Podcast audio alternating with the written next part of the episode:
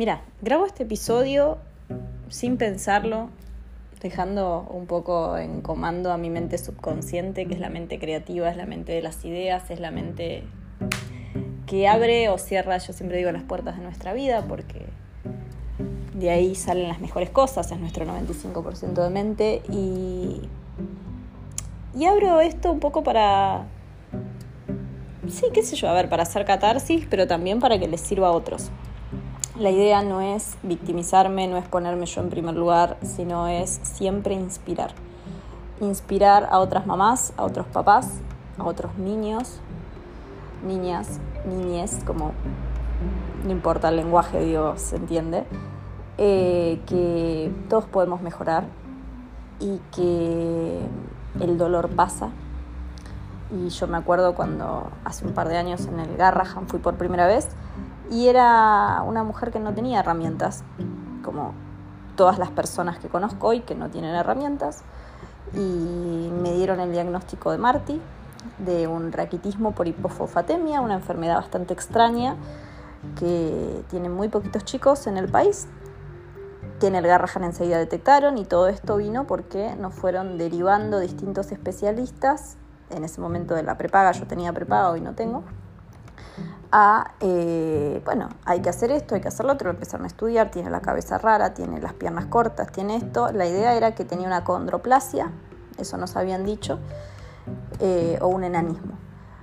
En el Garrahan dijeron que no era ninguna de las dos, que era raquitismo, y empezaron a estudiarlo y cada mes empezamos a ir. Hace ya un par de años de esto. El raquitismo lo que tiene es que ahí lo escuchan de fondo que está jugando al 2. Eh, el raquitismo lo que tiene es que pierde fósforo por orina. Entonces él pierde, pierde, pierde, pierde, con lo cual tiene que tomar todo el tiempo medicación para estabilizar la cantidad de fosfato que pierde con lo que ingiere. Te decía que no tenía herramientas en ese momento porque sentía que se me había venido el mundo abajo. Pensaba en mí en ese momento. Pensaba en lo que es tener un hijo enfermo, lo que implica ser discapacitado, pensaba en, mi angustia, pensaba en mí. La verdad no estaba pensando en él. Pero no es de egoísta, ¿eh? Yo creo que esto es la limitación que tenemos.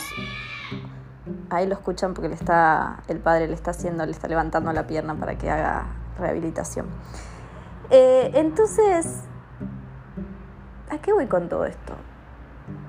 Voy que vuelvo a las herramientas, porque yo soy una persona que noto todo el tiempo que nos faltan herramientas y no es de hincha pelota, es que si no tenemos herramientas significa que no estamos preparados para las cosas que vivimos.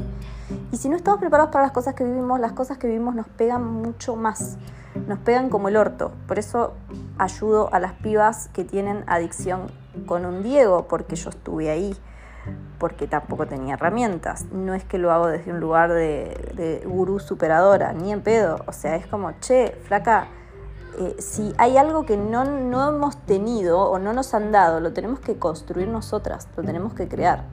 De ahí que empecé a escribir ebooks, eh, tengo cursos, audios hipnosis, o sea, todo apunta a lo mismo. Y en este caso me, me, me, me tocó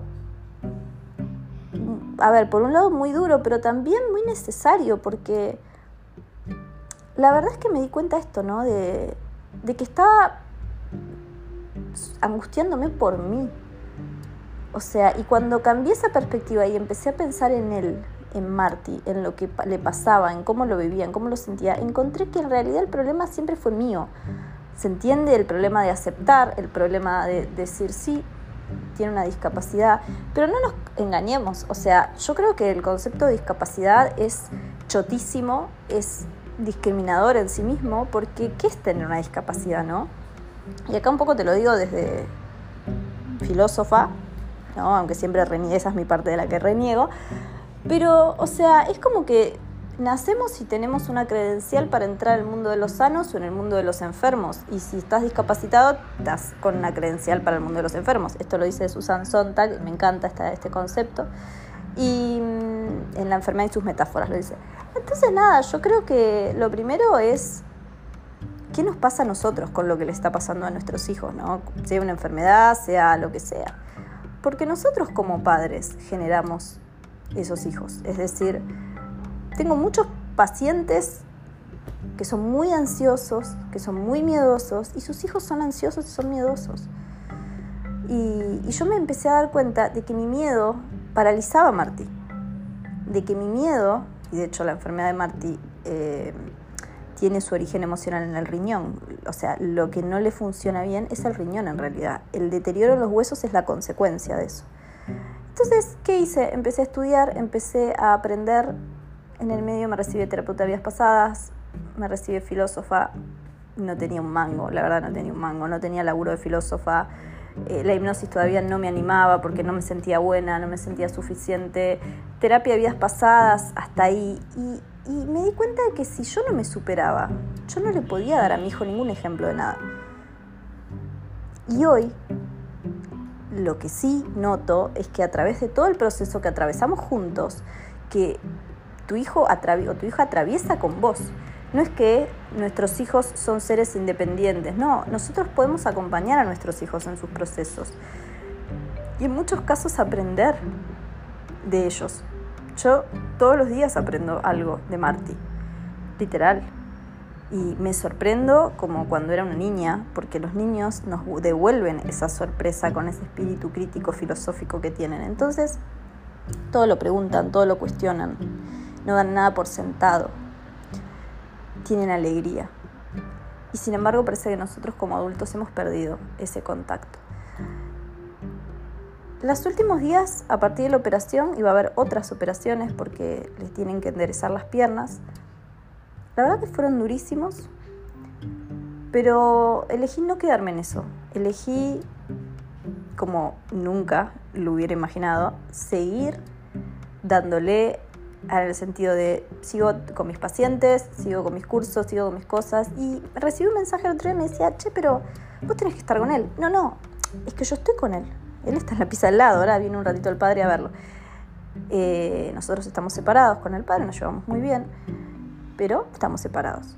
Y, desde el momento en que empieza a pasar todo este proceso, yo me doy cuenta que yo me tengo que hacer cargo de mi hijo.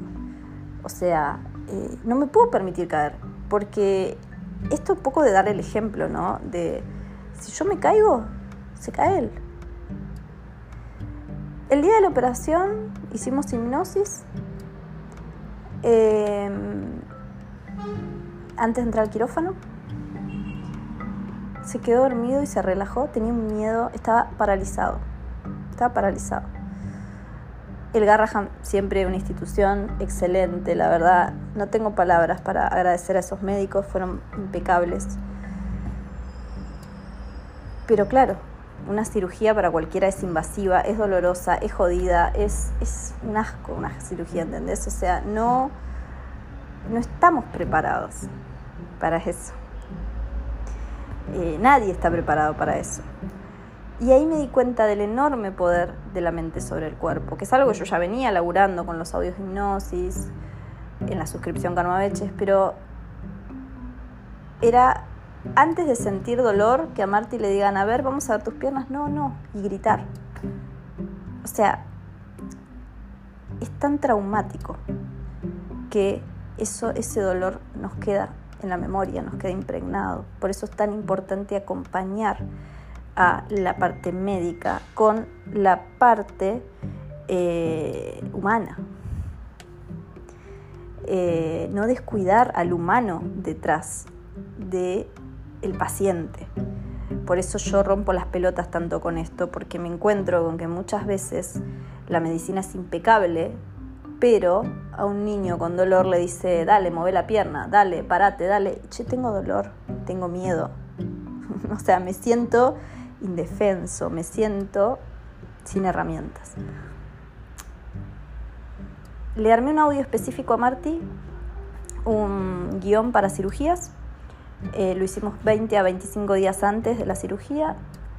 Eh, es un guion que, que, lo modifiqué con respecto a, o sea, se usó en México creo que fue.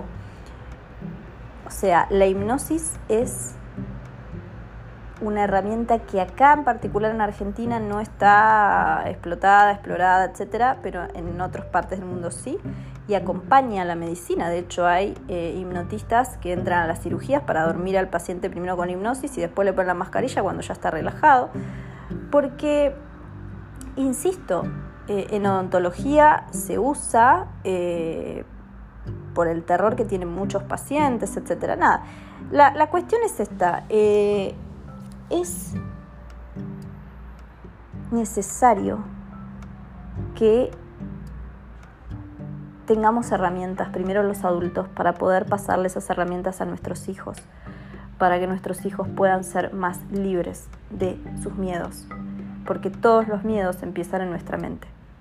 Y si ya desde chiquitos ellos tienen esas herramientas, por ejemplo, Martín no se duerme nunca sin hacer un audio de hipnosis y más ahora hacemos hasta 3, 4 audios por día, son inocuos, son naturales y refuerzan el poder de su imaginación porque son audios donde uno va imaginando. Pero no nos olvidemos que somos energía también.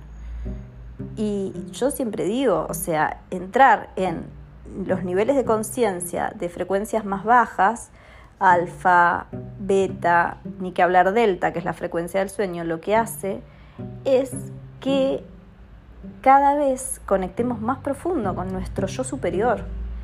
Entonces salimos de la parte consciente y a través de la hipnosis, por ejemplo, como con el control mental, entramos en esas frecuencias tan, tan eh, reparadoras, tan sanadoras. ¿Por qué te mandan a dormir cuando estás enfermo o cuando estás dolorido? Porque repones. El sueño tiene un gran poder terapéutico. Entonces, hipnosis para niños, hipnosis para adultos, como acompañamiento. Yo siempre digo, jamás me vas a escuchar así, no vayas a un médico. No, al contrario, tenés que ir a todos los médicos que necesites. Ahora, hace algo más, aparte de eso. ¿Te gustan las flores de Bach? Tómate las flores de Bach. ¿Te gusta el Reiki? Hace Reiki. En mi caso es la hipnosis, no hay otra cosa. Porque la hipnosis lo que tiene para mí, no solo que es rápido, inocua, natural, la haces en tu casa, sino que tiene usos ilimitados. O sea, yo estoy laburando en este momento con cinco pacientes con cinco casos distintos. Uno, eh, celiaquía. Otro, por una gastritis. Con otra estoy trabajando su falta de deseo sexual. Con otra estoy trabajando, eh, espera que no me acuerdo, ah, eh, no me acuerdo porque ya la verdad la cabeza la tengo a full. Eh, un tema de autoestima y con otra estoy trabajando una cuestión de lo que tiene que ver con empoderamiento, con dejar de procrastinar. Todo eso lo eliminamos con hipnosis. Imagínate un niño, sus miedos, que son lo que nos queda impregnado o grabado desde la infancia.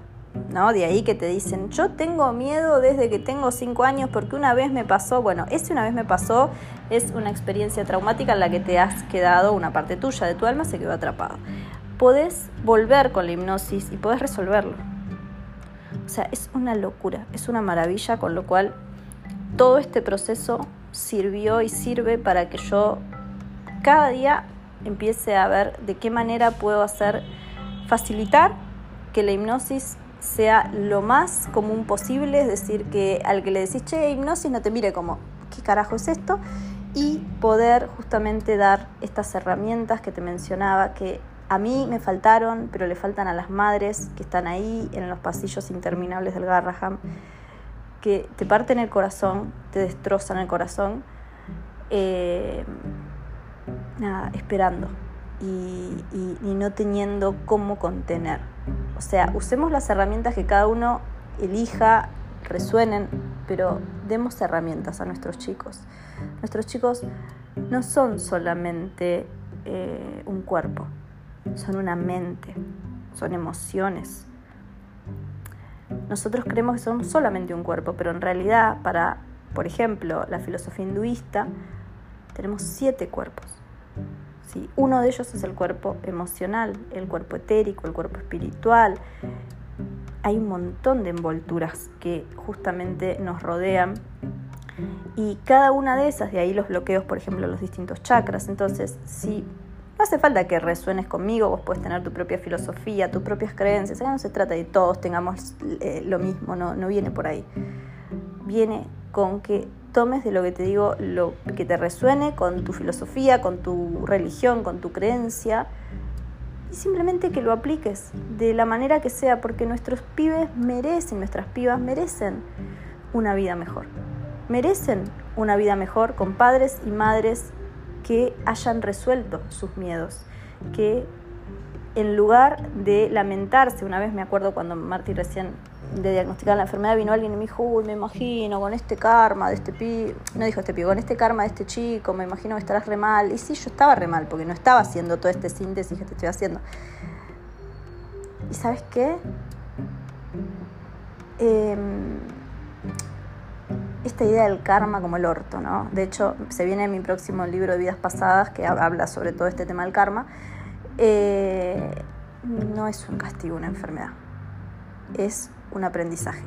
Es una necesidad de transformar un miedo. Eh, en muchos casos, no me voy a meter ahora con eso, tienen origen kármico, somos energía, venimos de vidas pasadas, eh, es mi creencia, puedes no compartirla, y, traemos, vamos a decir así, como secuelas entrecomillados. De ahí personas, y he tenido pacientes con algún tipo de problema en una pierna que después hacen una sesión de regresión y descubren, por ejemplo, que los habían baleado en esa pierna o que habían tenido un accidente en esa pierna, problemas de espalda. Hubo un caso de un chico que fue paracaidista en una guerra mundial, se tira del, avión y se rompe la columna. Siempre podemos criticar, objetar, eh, es cierto, es mentira. ¿Cómo está el chico después de la regresión, después del chico este que te contaba lo de la guerra mundial? No tuvo más dolor de espalda, había ido homeópatas, osteópatas, es decir, no importa acá, el eje no está en esto es verdad o es mentira, es me sirvió para liberarlo en mi mente, porque nuestra mente es la que hace todo. Cuando podemos reprogramar nuestra mente, podemos reprogramar nuestros miedos y todo eso lo podemos hacer gracias a la hipnosis. Y por eso me fascina la herramienta, por eso cada día que pasa me comprometo, tenés audios disponibles en el podcast para que pruebes. Hay uno que se llama Probajo y Limón con Hipnosis, está en el podcast. Eh, y cada día mi idea es comprometerme más y más porque, insisto, nos faltan herramientas. Y los procesos los podemos vivir mejor si somos conscientes. Si en lugar de decirle a nuestro hijo, no sé, eh, no vas a poder, le cambiamos las palabras que usamos, pues nuestras palabras crean nuestra realidad. Eh, nada, si en lugar de tener un chico temeroso le decís, che, hagamos juntos un audio de hipnosis, vamos a, bajar la mente y pones luces sanadoras, por ejemplo, que es lo que hice con Marty, y ya le, le estás sacando ese terror. Todo lo que podamos hacer para vivir mejor está bueno. Son herramientas fáciles. Las puedes tener en tu celular. Yo en mi celular tengo un montón de herramientas de hipnosis y ya sé que cuando, por ejemplo, en Navidad eh, había comido, iba había comido el día anterior y iba a comer mucho al otro día. Dije, ah, me tengo que hacer el audio del sistema digestivo. Lo tenés gratis en Spotify. ¿Sabes ese audio? La cantidad de gente que se acercó a decirme, yo vengo con gastritis, vengo con problemas muy heavies. Y empecé a hacer este audio y además de todo lo que vengo haciendo médico, por supuesto, empecé a mejorar. ¡Wow! ¡Wow! Está todo en tu mente. Eso le digo siempre a mi hijo. Ojo con cómo le hablas a tu mente. Gracias por escuchar. Un beso.